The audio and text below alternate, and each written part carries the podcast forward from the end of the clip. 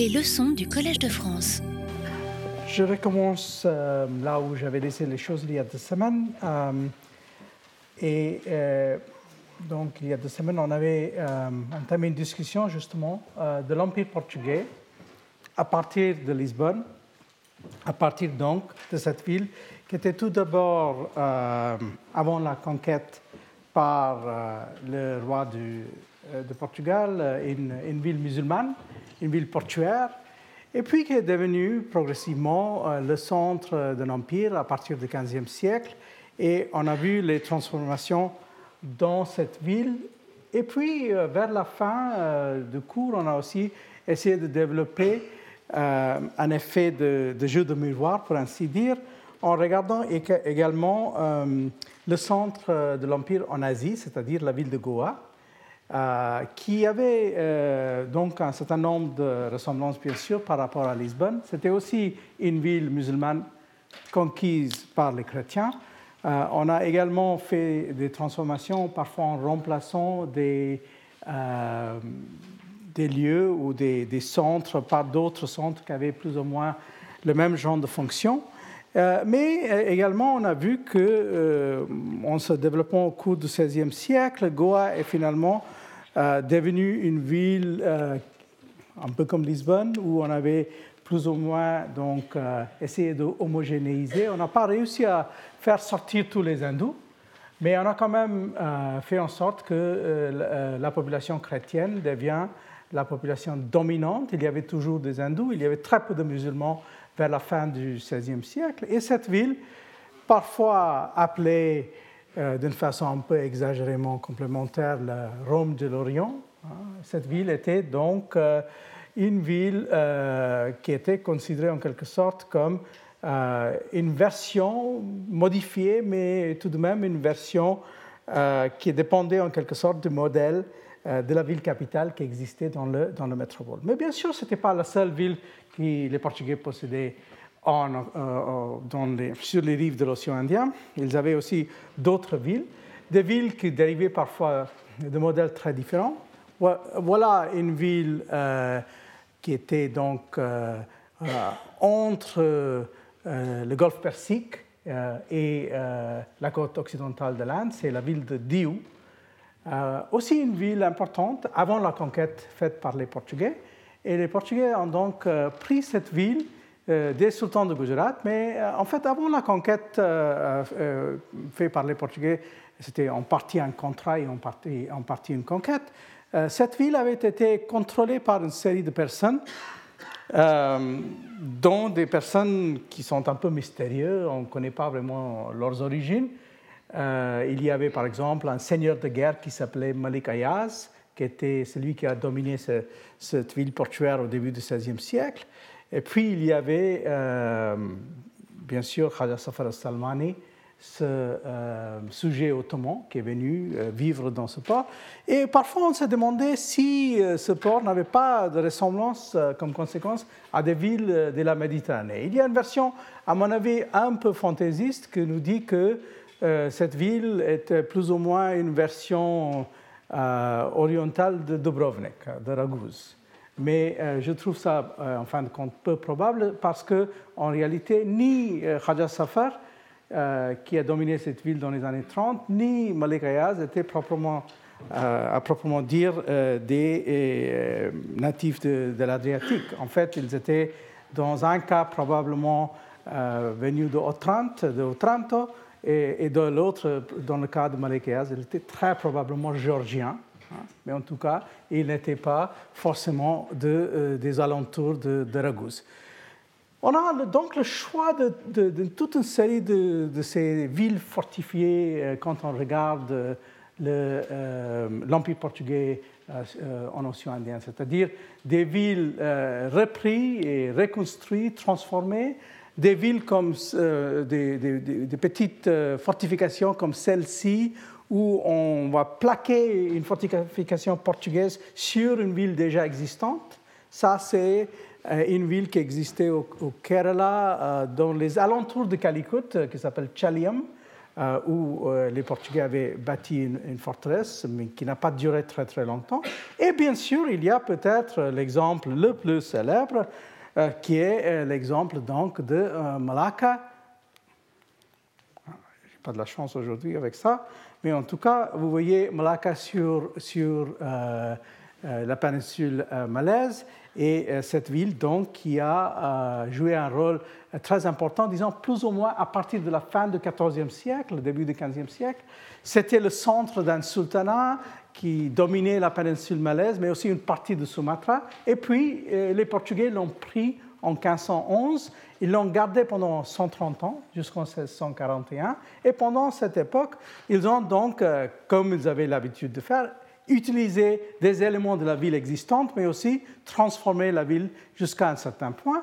Euh, voici euh, une version de cette ville euh, de la plume de Gaspar Correia, ce chroniqueur qui était aussi quelqu'un qui savait très bien dessiner. ça serait donc Palaka, selon lui, dans les premières décennies du XVIe siècle. Hein. mais on sait que petit à petit, cette ville a été transformée euh, pour des raisons différentes. Euh, une partie des raisons ressemblait pas mal à des raisons euh, pour la transformation de Goa, c'est-à-dire on a chassé les musulmans. Donc il y avait une communauté très importante de musulmans gujaratais, mais aussi des musulmans javanais qui ont été obligés de quitter la ville. puis les, la, seule communauté importante qui est restée dans cette ville, euh, parmi euh, celles qui, dominaient au moment de la conquête, c'était les Tamouls. Mais même eux, ils étaient progressivement marginalisés.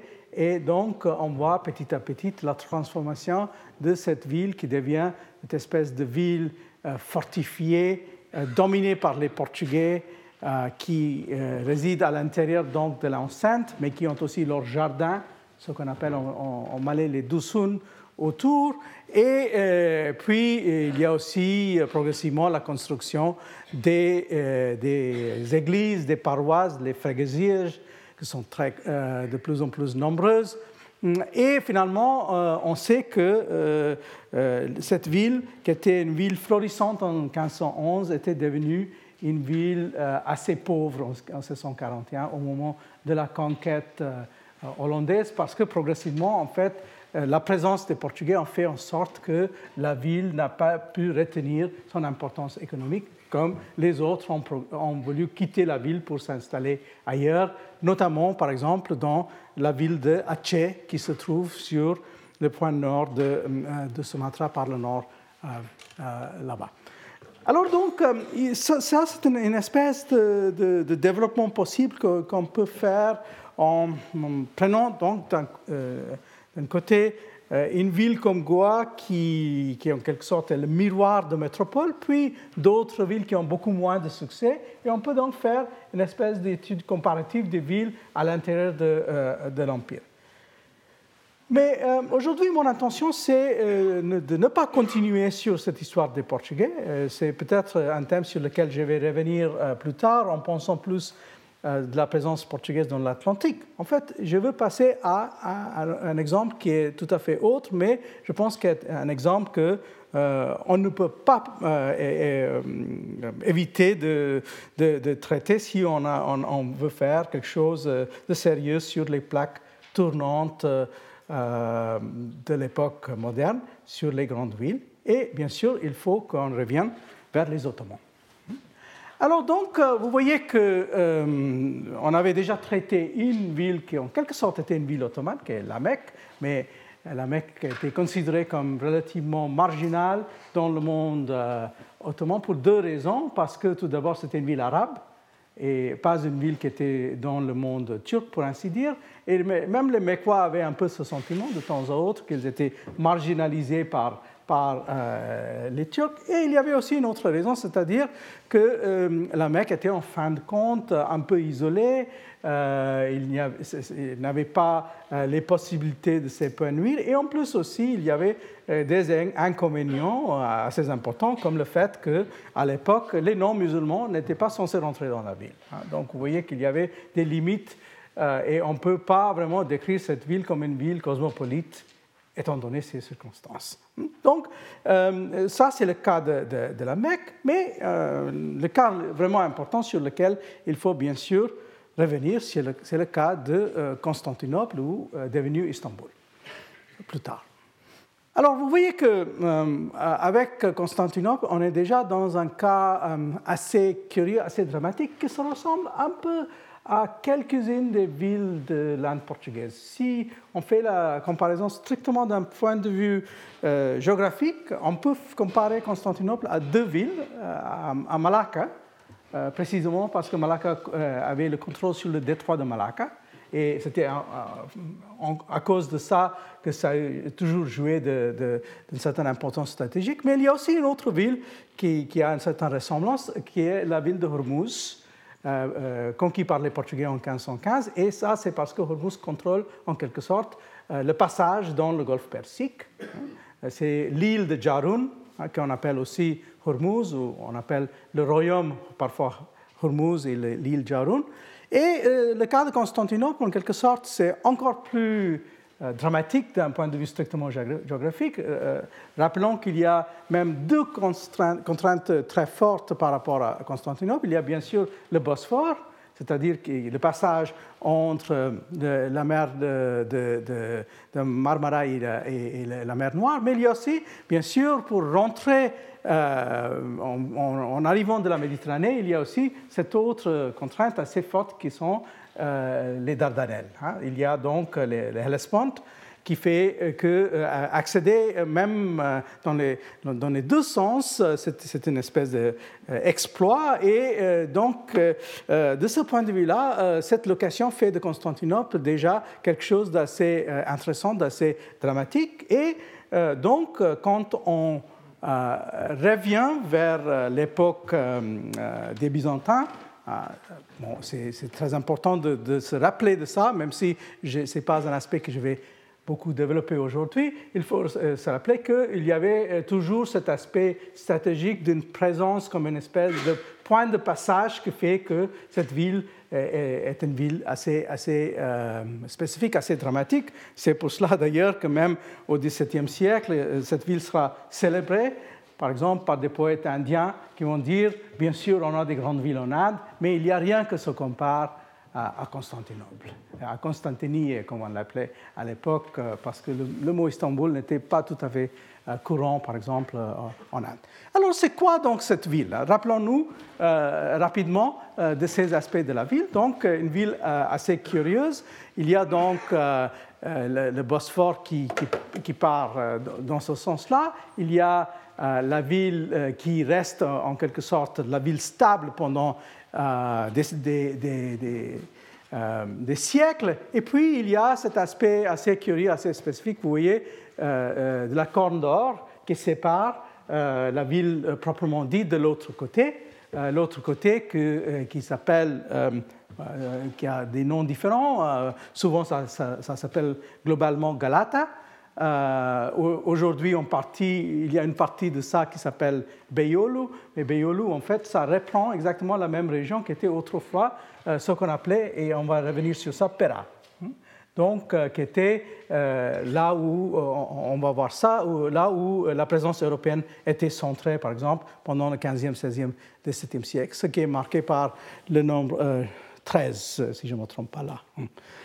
Alors donc, euh, euh, regardons euh, rapidement la chronologie, même si c'est quelque chose de, très connu. Hein. Donc, ville fondée plus ou moins au IVe siècle, inaugurée en, 330, qui va continuer à, s'épanouir pendant quelques siècles.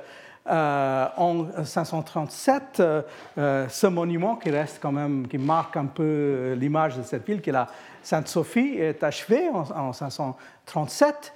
Euh, et euh, déjà, euh, depuis presque les débuts de l'islam, Constantinople fait l'objet des, attaques par les Arabes qui trouvent que c'est une ville qui serait très intéressante à, prendre et faire le leur.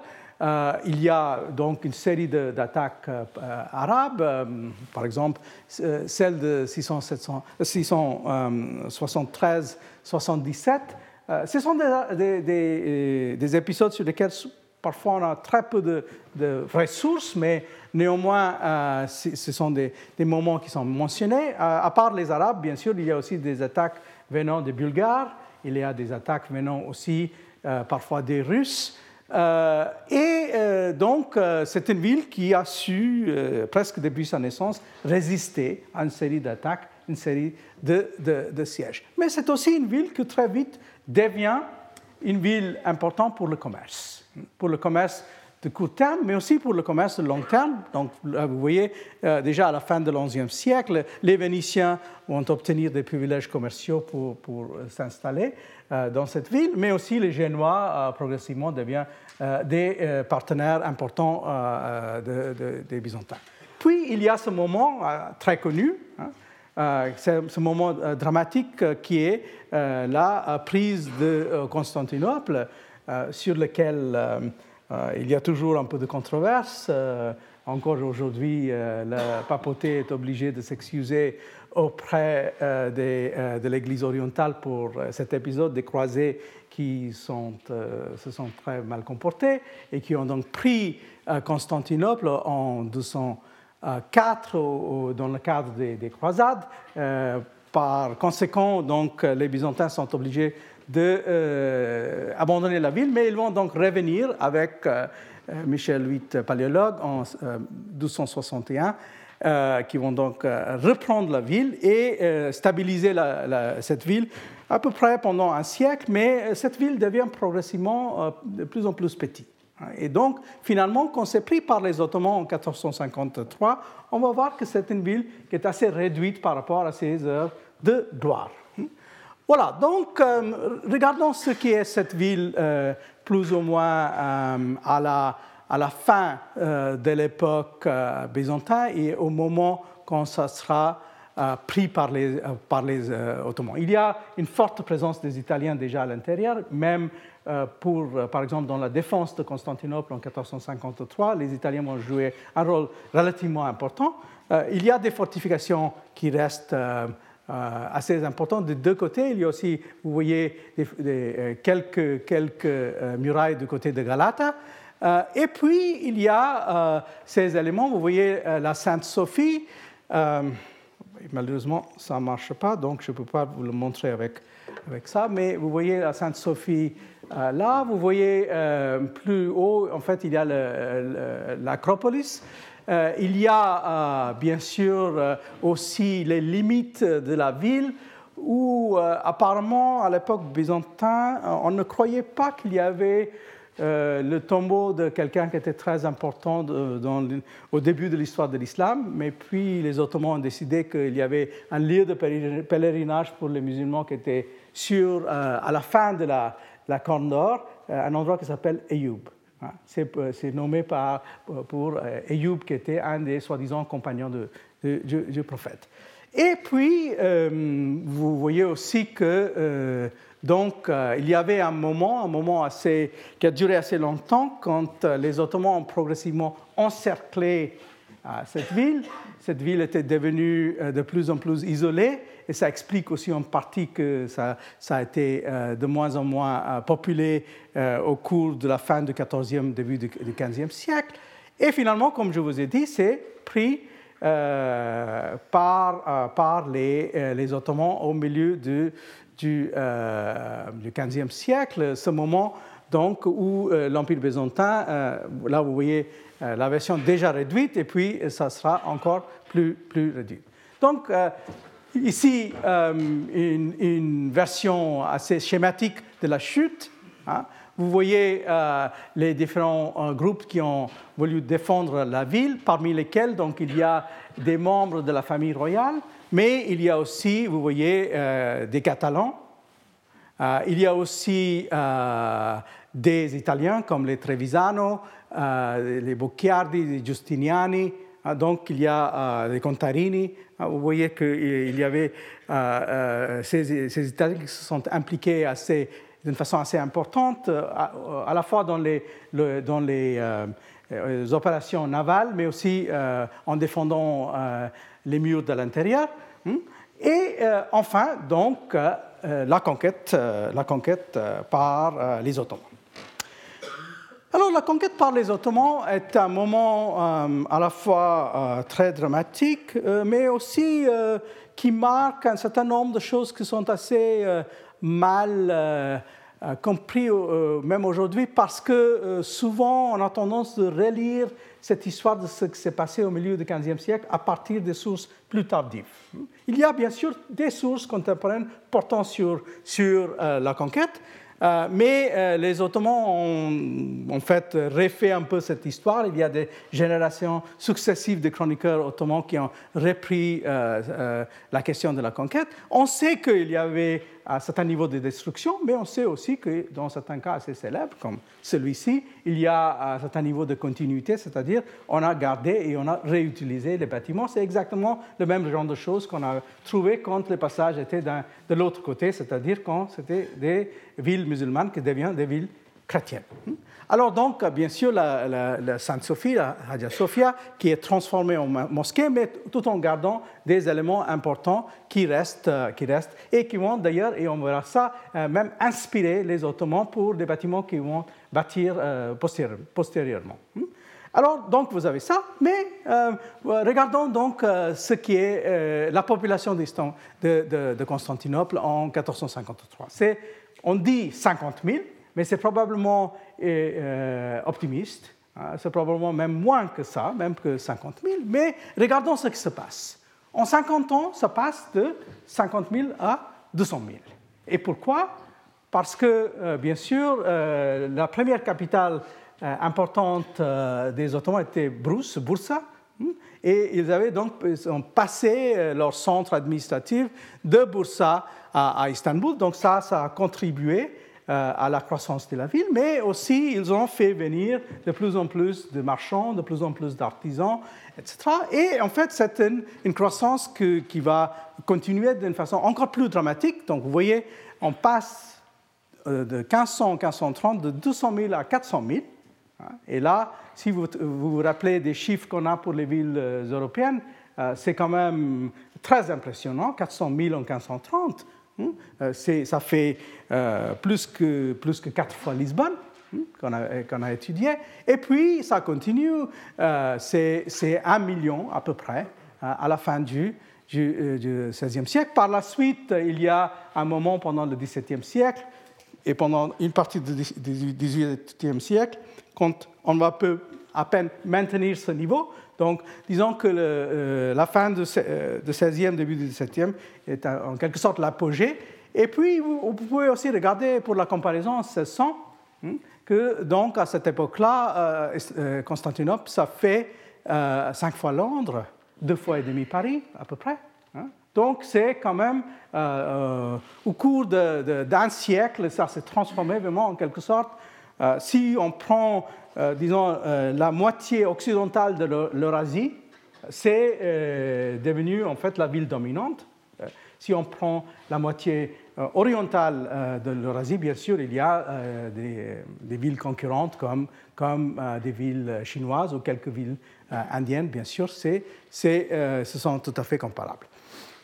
Alors, euh, où commence donc cette, cette euh, transformation? Il y a plusieurs façons d'aborder la transformation, mais en fait, euh, la, façon la plus évidente, c'est en commençant par la construction de centres du pouvoir.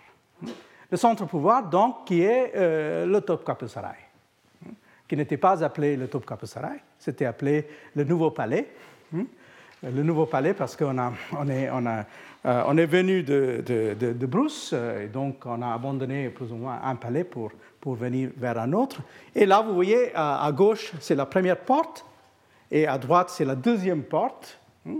Euh, et à partir de la deuxième porte, on rentre vraiment à l'intérieur de, la, la, structure. Et là, vous voyez plus ou moins comment ça se présente, la structure qui a été achevé plus ou moins euh, avec quelques détails euh, improvisés après, à la fin du XVIe siècle, mais en fait en grande partie dans la deuxième moitié du XVe. Donc c'est le demi-siècle après la conquête quand on va effectivement construire ce, complexe, et ce complexe qui est assez curieux et je dirais assez original par rapport à presque toutes les autres grandes villes musulmanes de l'époque. Hein. Donc, ça c'est une espèce de modèle hein, où vous voyez comment le Topkapi est construit. C'est construit sur une série de cours hein, euh, et euh, en passant, donc ça, on est déjà à la deuxième porte, vous voyez, ce n'est pas la première porte. Et donc en passant euh, de, l'extérieur vers l'intérieur, ça devient de plus en plus inaccessible, de plus en plus difficile à, passer, et finalement ça va avoir un effet très important, mais pas tout de suite. Hmm? Pas tout de suite, et là encore, il faut se garder d'un certain type d'anachronisme qu'on pratique parfois en prétendant que certains des aspects de la vie euh, de ce palais et le rapport entre le palais et la ville, euh, qu'on voyait en fait à la fin du XVIIe siècle, parfois on fait comme si c'était déjà comme ça au XVe ou au XVIe siècle, et je vais revenir sur cette, question parce que c'est manifestement pas le cas. Alors donc ce palais qui est assez hybride dans ses éléments, qui puise euh, dans, en partie dans des, constructions euh, qui vient d'ailleurs en Anatolie, qui puise en partie euh, des exemples euh, ailleurs dans le Moyen-Orient, bien sûr, mais on peut aussi penser qu'il y a un peu d'influence balkanique. mais disons que l'influence européenne, comme on verra dans d'autres structures ottomanes, c'est probablement moins présent à ce moment du, XVe siècle. Mais c'est sûr et certain qu'on a aussi utilisé des éléments venant des Byzantins. Rappelons-nous que après la chute de, Constantinople, les, Mohamed le conquérant a pris dans son entourage quelques princes byzantins. Il a pris au moins deux neveux, si je ne me trompe pas, de dernier empereur. Ils ont été convertis et ils sont devenus donc des hauts fonctionnaires ottomans, parmi lesquels un est plus ou moins devenu un, vizir très important. Donc, en fait, on a voulu préserver justement cette continuité entre l'élite euh, byzantine et, euh, l'élite euh, ottomane. donc, il faut se garder de, prendre ce genre d'image, qui, qui, est vraiment la, cour ottomane au XVIIIe siècle. Hein. Et là, vous voyez où on est dans un cadre hautement ritualisé, où le, euh, en quelque sorte, l'empereur ottoman se cache vraiment dans euh, l'extrême intérieur du palais. Il fait en sorte qu'il est, euh, c'est très très difficile d'accéder à lui et parler avec lui c'est encore plus difficile. Hmm? Et donc, il faut se garder de, l'idée que ça, cette image, qui est une image tout à fait crédible pour le XVIIIe siècle, c'est la façon dont la ville ou le palais fonctionne par, euh, euh, le palais fonctionne par rapport à la ville, par exemple, au, euh, à la fin du 15e ou au début du, du, 16e siècle. Et en fait, cette évolution est très très bien expliquée dans un article que, globalement, pas seulement par moi, mais en général est considéré comme un grand classique sur le sujet, qui est de l'historienne turque Gülru Necibolu, qui fait une comparaison entre les trois palais et les trois styles de fonctionnement des Ottomans, des Safavides et des Moghols, hmm, où elle explique qu'en réalité, euh, il y a un changement euh, pas très rapide, mais finalement assez dramatique dans euh, la manière de la construction, comme elle dit, du regard, mais ici le regard, c'est aussi le rituel et le fonctionnement des Ottomans, disons, entre le moment de la construction de, de, euh, Topkapi, qui est pour l'essentiel, le premier moment de la construction, c'est entre 1459 et 1479, hein, donc euh, trois décennies plus ou moins après la conquête. Et donc, elle essaie de, de, nous démontrer comment, en réalité, au, début, disons, euh, au, XVe e siècle, début XVIe siècle, à l'époque de, de Mehmed le Conquérant, à l'époque de Selim, en fait, euh, la, cour ottomane était euh, euh, structurée d'une façon assez informelle. Hmm? les rituels étaient plutôt limités et il y avait un aspect qui était très important, c'est-à-dire que le sultan bougeait sans cesse. Hein, le sultan était vraiment quelqu'un qui était très actif militairement. Hein. Euh, Mohamed, bien sûr, a lui-même participé dans la conquête de la ville, et Selim a participé dans la conquête, par exemple, de l'Égypte et, de, la Syrie, etc. Et d'ailleurs, pendant tout le XVIe siècle, euh, le sultan est toujours en mouvement. Et le mouvement du sultan, en fait, ça fait partie euh, du rythme de la ville. Mais progressivement, ça, ça va, ça va changer. Alors là, par exemple, on est toujours euh, au XVIe siècle. Hein, ça, c'est la chronique illustrée de Sayyid Lokman. de la deuxième moitié du XVIe, où il nous, montre encore une fois, là c'est le moment quand le sultan euh, euh, de, la fin du XVIe siècle, euh, il, organise un peu sa cour, mais par la suite, il va partir hein, faire, organiser des, campagnes. Dans ce cas particulier, c'est en Hongrie. Hein. donc il part en Hongrie vers la fin du, XVIe siècle. Et en fait, si on regarde cette chronique, sans cesse, il y a des va-et-vient du sultan. Hein. Et souvent, le sultan n'est même pas euh, présenté dans son palais, il est présenté ailleurs, par exemple, euh, dans les alentours ou dans les, les banlieues d'Istanbul. Par exemple, il y a euh, un moment, ou même plusieurs moments, quand il est dans un endroit qui s'appelle Daoud Pacha. Hein. et ce sultan, donc, est, quelqu'un qui est, très souvent aussi vu par ses sujets ailleurs que dans le palais. Donc, le sultan Soleiman, par exemple, il a été physiquement vu par beaucoup de gens sur les routes de, euh, des campagnes, à, la fois vers l'Orient, parce qu'il est parti en campagne en, Irak, euh, même euh, quelques fois, et puis surtout quand il faisait ses campagnes en Transylvanie, en Hongrie, et, et, etc. Alors, donc ça, c'est le premier moment, mais puis progressivement, les choses vont changer. Donc, je vais revenir sur ces changements, mais euh, remarquons qu'on euh, est en train donc de, construire et solidifier le Topkapi, et qui est un palais assez curieux parce que ça surplombe la ville. Et nulle part ailleurs, par exemple, dans le monde iranien, la ville capitale, si vous regardez Isfahan, par exemple, et ça c'est exactement ce que nous dit, par exemple, Mme Nejibolou dans son article, le rapport physique entre euh, le palais et la ville, c'est tout à fait autre.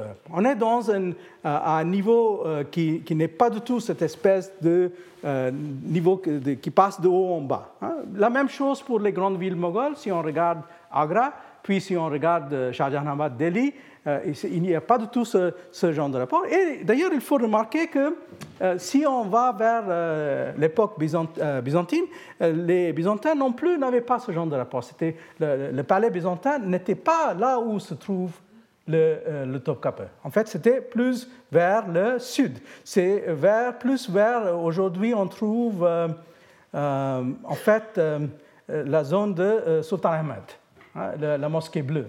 C'est là, plus ou moins, où euh, il y avait le complexe royal des, euh, Byzantins. Hmm? Vous voyez, c'est ici, hein, euh, c'est donc de ce côté-ci de, la Sainte-Sophie, tandis que là, les, les, Ottomans choisissent de dominer la ville d'une toute autre façon. Alors, donc, revenons à cette idée de l'évolution. Alors, euh, l'argument, et je trouve ça tout à fait convaincant, l'argument de, euh, de euh, Madame Nejiboulou, c'est qu'il y a une évolution lente qui va faire qu'au cours du XVIe siècle, il y a toujours une espèce de niveau d'ouverture, mais puis progressivement, quand on rentre dans le XVIIe siècle, on a un changement, un changement dans lequel le sultan se retire le sultan se montre presque jamais. On est obligé d'aller à la recherche du sultan si on a envie de le voir. Et euh, en fait, le jeu, c'est en fait de faire en sorte que la plupart des gens n'ont pas la possibilité de le voir. Donc, il devient une espèce de trésor caché en quelque sorte. Euh, tandis qu'autrefois, il était celui qui se promenait un peu partout. Alors, pour comprendre ça, en fait, il faut aussi suivre euh, l'évolution de cette ville. Et on a la chance que euh, euh, au cours du XVIe siècle, il y avait une série de, euh, à la fois de chroniqueurs assez connus qui ont décrit l'évolution de cette ville, mais je vais m'arrêter un moment sur un personnage, un personnage assez extraordinaire, qui maintenant est devenu l'objet d'un certain niveau d'attention. qui, qui, nous aide à comprendre ce qui se passe et comment cette évolution se fait entre ville et palais. Hein. Et ça, c'est euh, Matrakche Nasu.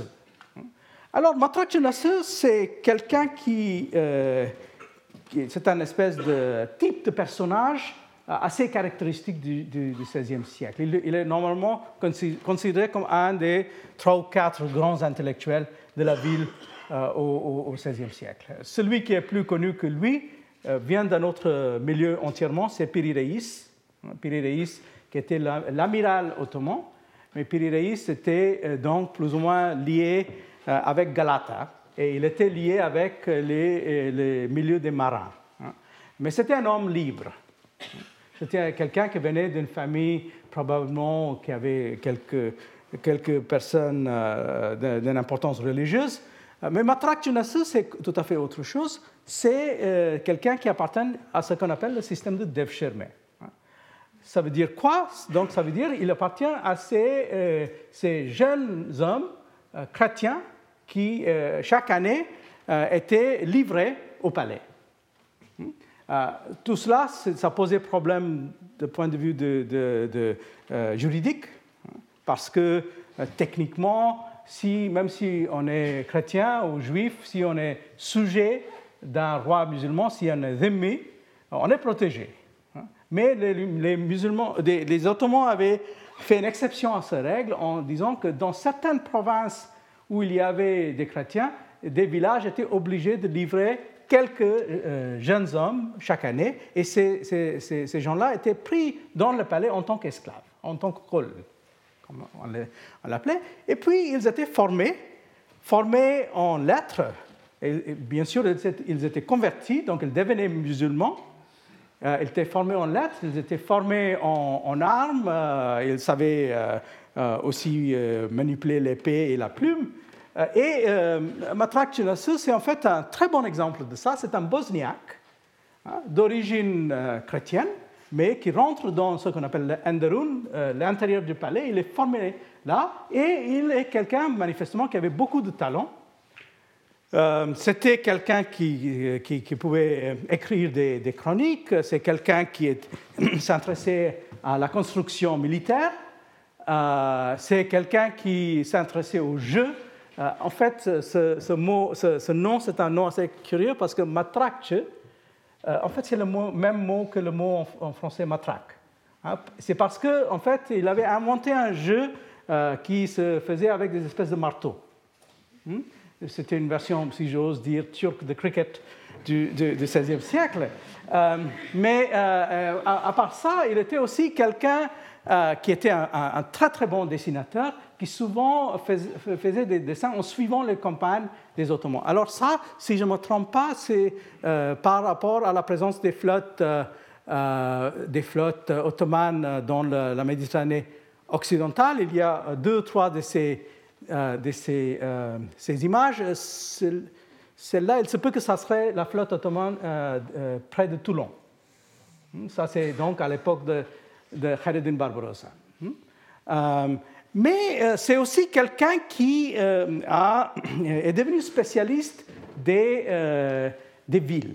Donc, qui faisait des dessins extrêmement détaillés des villes. Et voilà l'image que aujourd'hui est la, plus associée avec lui. Ça, c'est donc sa version d'Istanbul.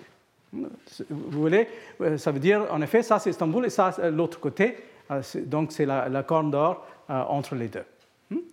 Euh, alors, on ne le voit pas très bien ici, mais en fait, on peut magnifier euh, cette image. Et en faisant ça, on voit vraiment des détails de chaque quartier. De chaque quartier, de, toutes les grandes mosquées, de tous les grands madrasas. Donc, en fait, ce n'est pas fait selon, disons, les schémas de la cartographie occidentale, mais c'est vraiment une, carte euh, qui a envie, en quelque sorte, d'être très très précis, très très réaliste. Et maintenant, euh, petit à petit, les spécialistes de l'architecture et euh, de l'organisation de la ville euh, dans le monde ottoman ont commencé vraiment à apprécier l'importance de cette carte. Vous voyez ici le Top Sarai, hmm, c'est là. Mais à l'intérieur, donc, on peut commencer à voir vraiment chaque monument qui a été construit. Là, on est dans la deuxième moitié du XVIe siècle. Hein. Donc, on est, donc, comme il est mort en 1564, c'est probablement vers les années 50 ou au début des années 60 que cette carte a été Il a d'ailleurs aussi fait d'autres cartes beaucoup plus jolies. Ça, c'est lié avec un atlas qu'il a fait en suivant les campagnes orientales de Suleiman vers l'Irak. Hein, donc, euh, ça, euh, c'est aussi euh, quelque chose. Ça, c'est la ville de Sultaniège, si je ne me trompe pas. Alors, qu'est-ce qu'on voit donc en regardant, en regardant ces cartes? Manifestement, les versions qu'il a des villes de la Méditerranée sont beaucoup plus jolies et beaucoup moins soucieux euh, d'être précis. Hein.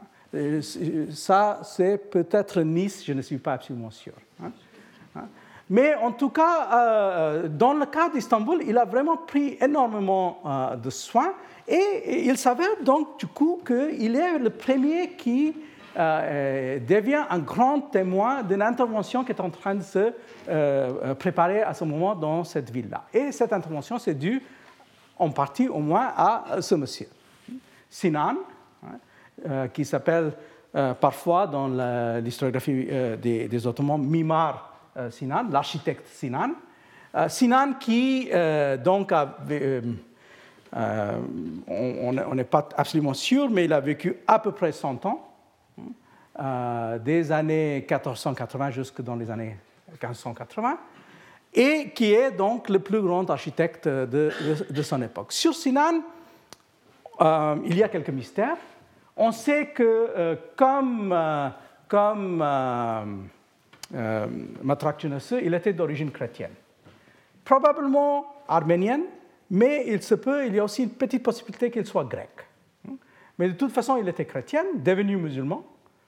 Et puis, il est, progressivement, il est devenu celui qui a été chargé des projets les plus importants à Istanbul, mais aussi dans d'autres, dans, villes comme Edirne par exemple, mais on peut compter euh, ces constructions. Et si on commence vraiment à faire la liste de ces constructions, ça fait, euh, il y a littéralement des centaines et des centaines de monuments qu'il a construits lui-même ou qu'il a été chargé de faire construire par ses disciples et, et par d'autres. Euh, là encore, on a la chance d'avoir donc un livre de la, de, le même auteur, euh, Madame Nejibolu, portant sur lui.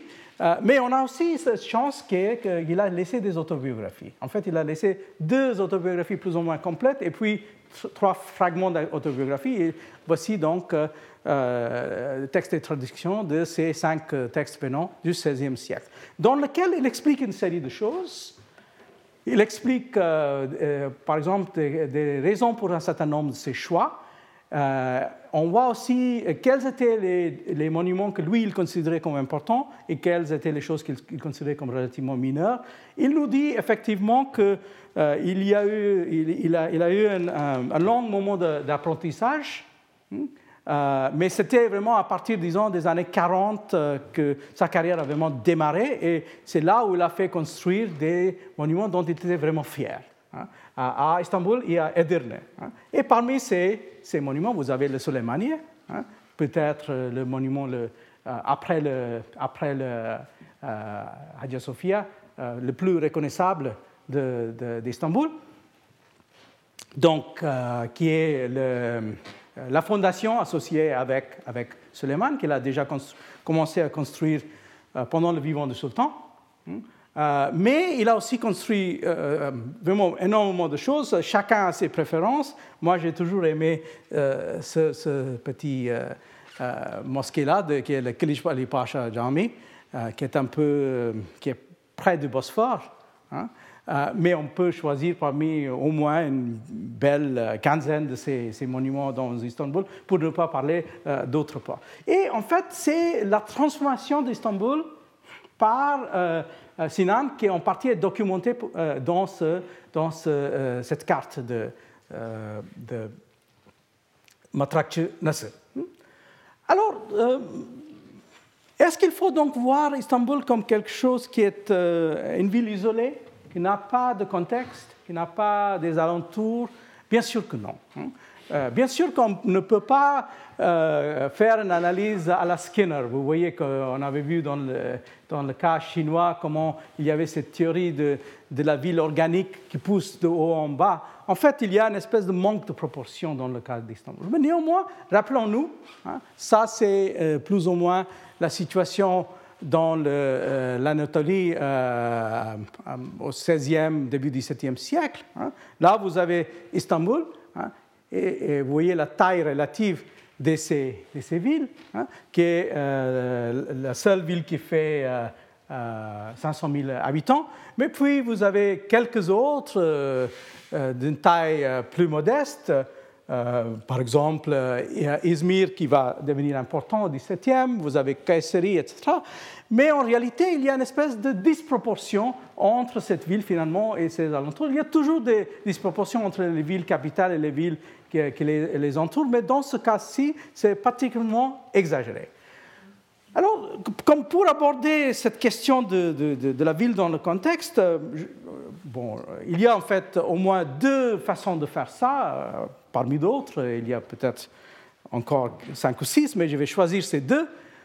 Une façon d'aborder Istanbul, ça a été fait par un certain nombre de personnes, était en utilisant un concept qui vient de l'anthropologue Karl Polanyi, qui est de le voir comme ce qu'on appelle euh, un port de commerce, un port of commerce. Ça, c'est un, texte classique de Polanyi qui remonte aux années 1950.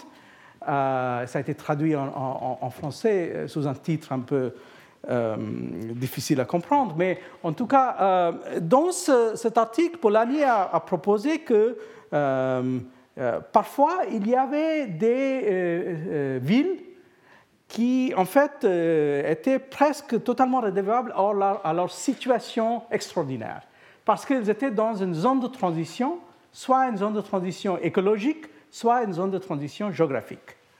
Et vous voyez que si on, pense aux origines des Dardanelles et aux origines du Bosphore, bien sûr qu'il y avait probablement quelque part dans le passé très distant des événements sismiques qui sont derrière ça. Hein. Mais de toute façon, on peut voir ça comme une espèce de euh, localisation euh, géographique assez extraordinaire, comme par exemple pour Polanyi, la transition entre, par exemple, le monde désertique et le monde de montagne qui pouvait produire un port de commerce.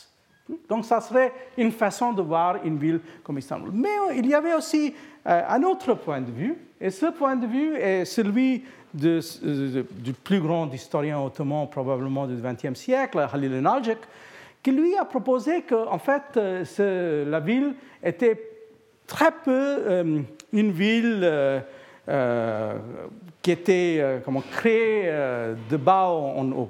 Hein? Il a donc voulu nous dire que, je pense qu'il puisait un peu dans la littérature sur l'Union soviétique?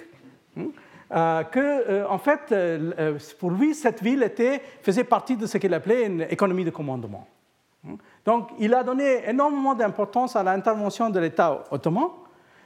donc, pour lui, cette ville était en quelque sorte la créature de l'État ottoman et il y avait peu d'éléments qui étaient vraiment autonomes par rapport à la, au fonctionnement de l'État.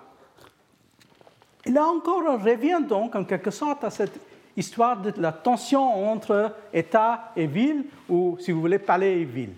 Hein. Euh, est-ce qu'il faut vraiment prendre au sérieux cette idée de, du palais qui surplombe la ville, pas seulement littéralement, mais en quelque sorte, c'est un effet vraiment de contrôler la ville, de déterminer en quelque sorte le destin euh, de la ville. C'est une question, par exemple, qui est étudiée dans ce, dans euh, livre relativement récent euh, par trois auteurs où on essaie de comparer Istanbul avec Izmir d'un côté et Alep de l'autre côté, en faisant donc cette comparaison entre les villes qui sont plus ou moins commerçantes, hein, en quelque sorte. Alors, en fait, à mon avis, ce, ce, rapport difficile entre palais et, ville c'est même, on trouve des réflexions même dans ces deux livres de l'auteur euh, turc le plus connu de, nos jours. Euh, si vous avez lu le nom de la euh, Rouge, alors là, il y a toute cette question des peintres qui sont dans le palais, qui font des va-et-vient entre un palais devenu très inaccessible, et puis il y a aussi derrière ça toute la question de l'ouverture vers l'Occident par rapport à, un monde habité par ces peintres, dont certains, selon Orhan Pamuk, étaient très islamistes déjà au XVIe siècle. Euh, c'est un beau roman, mais euh, même si M. Pamuk a étudié avec les meilleurs historiens ottomans de sa génération dans le Boğaziçi University ou Robert College, euh, il faut dire que les historiens ottomans ne sont pas du tout contents avec ce roman. Hein. Ils pensent que c'est une, version, assez, un portrait assez faux de ce qu'était la ville au XVIe siècle. Beaucoup mieux, ce sont ses propres souvenirs de, la ville où il parle d'une ville au XXe siècle qu'il connaît qu'il connaît euh, plus directement. Alors, donc, euh, avec cette fascination, hein, cette fascination toujours euh, exercée par le, grand Turc qui se cache, qui est quelque part sur la ville, qui regarde sans être regardé. Hein. Ça, c'est quelque chose qui va devenir de plus en plus une espèce de topos quand on arrive à la fin du XVIIe siècle. Ça, ça fait partie de ces, vues d'Istanbul qui sont peut-être les plus célèbres de l'époque moderne de, de euh, qui ont donc accompagné les, récits de voyage. Là encore, vous voyez, c'est à partir de Pera, à partir de Galata, qu'on est en train de regarder le, grand, le, Sarai, comme on le dit. Hein. Euh, et euh, même si, si était un, connaisseur qui nous a laissé des dessins, euh, par exemple, ça c'est la Sainte Sophie, ça c'est une espèce de dessin ethnographique. Il a même fait un très beau euh, dessin euh, très détaillé du plan et de la construction de, la mosquée bleue de Sultan Ahmed Jami. Hein. en réalité, il, a beaucoup contribué à cette, cette, cette vision très, très particulière. Tandis qu'en revenant sur, sur l'idée de, de euh, son idée c'est que, euh, en fin de compte, cette, cette ville où le sultan s'est retiré, c'était en fait le résultat d'un processus politique.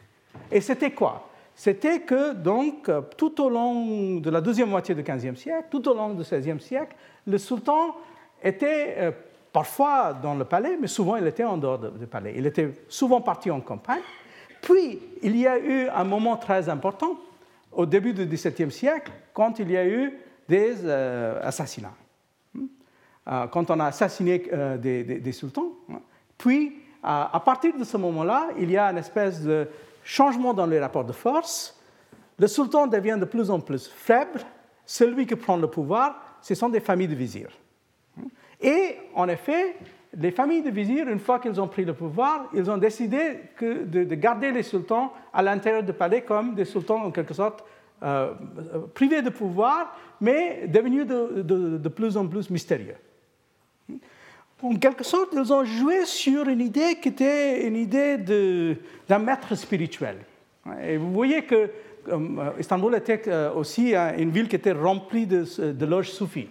Et alors, dans le cadre des maîtres spirituels, il y a toujours cette possibilité du maître spirituel qui est euh, d'autant plus impressionnant qu'il ne parle pas. Euh, donc, euh, comme il ne parle pas, il faut des gens entre lui et les disciples pour interpréter ces silences.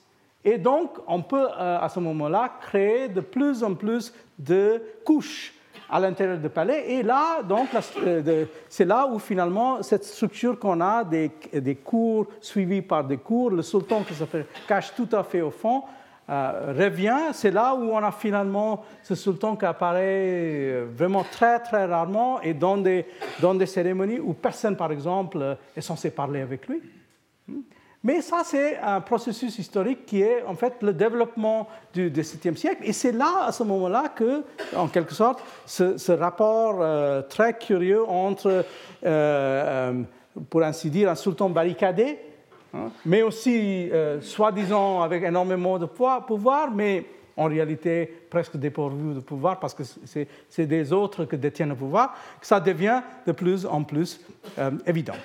Et c'est euh, pendant ce XVIIe siècle, d'ailleurs, qu'on a la chance d'avoir euh, une série de témoignages, parce que le XVIIe siècle, pour l'histoire intellectuelle ottomane, c'est quand même le grand siècle, euh, probablement plus que le XVIe. C'est le moment quand on a une vie intellectuelle qui est beaucoup plus poussée. Du côté des Ottomans, on aurait pu mentionner beaucoup, beaucoup de noms, mais j'ai choisi ici deux des plus grands noms. Evliya Chalabi et Katib Chalabi, qui étaient tous les deux, en fait, en quelque sorte, ils n'étaient pas des amis, mais ils, ont, ils avaient des amis en commun, ils avaient des maîtres en commun.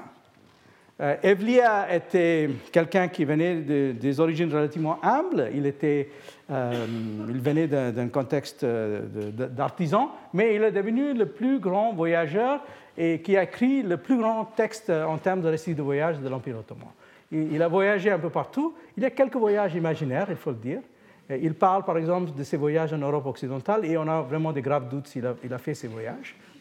Mais euh, à l'intérieur du monde, des Ottomans et leurs voisins, il a certainement beaucoup voyagé. Il a laissé donc cet énorme texte qui s'appelle Seyahet Name. Euh, et l'autre, Khatib Chalabi, est euh, un personnage encore plus extraordinaire, une espèce de polymathe, mathématicien, astronome, géographe, qui a fait des atlas, qui lisait les écrits des jésuites sur le Japon, euh, qui euh, connaissait très bien, par exemple, les batailles navales euh, des Ottomans avec les Portugais au XVIe siècle, et donc qui a été en fait parmi les premiers auteurs ottomans qui a été traduit systématiquement dans une langue occidentale. Il a été traduit en latin, déjà quelques décennies après, après sa mort. Donc c'est deux, mais on peut multiplier, mais c'est aussi donc à cause de cette vivacité euh, de la ville, cette vivacité intellectuelle de la ville, que ça, devient une espèce de euh, euh, pôle d'attraction pour les Occidentaux.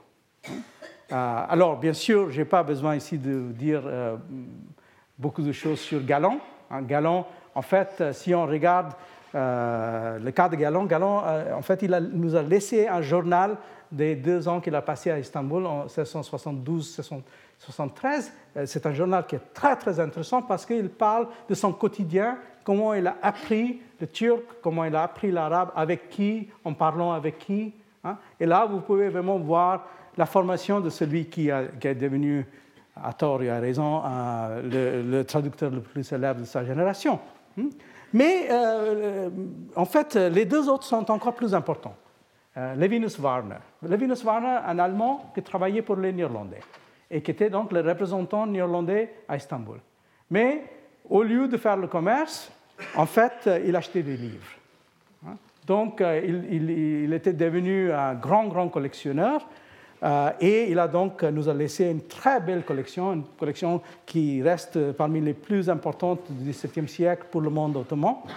Euh, il, a, donc légué euh, en partie à l'université de Leyde, mais qui est aujourd'hui en partie en Angleterre. Et puis, il ne faut pas oublier cet autre personnage assez curieux, assez important, qui est le comte Marsigli euh, de Bologne, qui a été prisonnier des Ottomans, mais qui néanmoins avait énormément d'admiration pour, eux, qui était lui spécialiste de la guerre, donc il a par exemple rédigé un, un texte sur l'art de guerre chez les Ottomans mais il a aussi, par exemple, il était hydrographe, donc il a fait des études sur le Bosphore qui, qui étaient extrêmement importantes. Et puis finalement, Marsili, c'est aussi quelqu'un qui nous a laissé une collection très importante de matériaux sur les Ottomans qu'aujourd'hui on trouve à Bologne.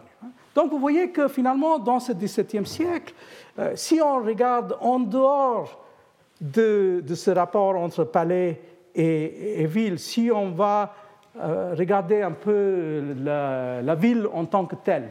Hein, la ville où il y avait les guildes, euh, les fêtes populaires, hein, les, les, gens appartenant à toutes sortes de professions. là, vous voyez, on a même des gens qui sont en train de nettoyer les rues, qui faisaient ça comme partie des, processions des guildes. Donc, on peut aussi faire avec, avec Istanbul, donc cette, cette, euh, autre histoire qui vient de haut en bas, euh, qui ne va pas finalement peut-être résoudre le problème de savoir qui avait raison, si c'était cette vision de l'économie de commandement d'Inalchik ou autre chose, mais en tout cas, euh, c'est une ville qui a suffisamment de richesses qu'on n'a pas besoin euh, toujours d'avoir comment, euh, le point de vue à partir de, euh, du palais qui surprend la ville. On a aussi la possibilité de reconstruire une histoire donc, sociale de la ville en tant que telle. Alors, donc, je vous laisse avec cette idée et on va continuer la semaine prochaine. Merci. Retrouvez tous les contenus du Collège de France sur www.colège-2-france.fr.